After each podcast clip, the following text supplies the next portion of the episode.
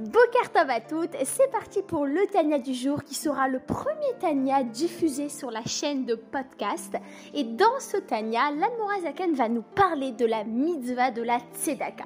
Mais il faut savoir que les choses les plus belles et les plus puissantes, on ne voit pas vraiment leur impact, on ne voit pas les conséquences de ce que l'on fait dans ce monde-là. La majorité, nous verrons dans le monde futur et c'est exactement ce qui se passe quand on donne la Tzedaka.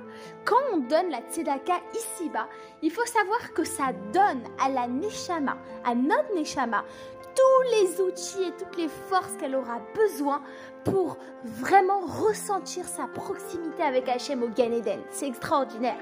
Mais on se rassure, il y a quand même une, un filet de lumière qui, euh, qui va pouvoir être ressenti dans ce monde-là en donnant la tzedaka. Et ça, va, ça va être quoi la conséquence? Ça va être que la personne qui donne la tzedaka, elle va être protégée matériellement et spirituellement. Et ça, c'est extraordinaire.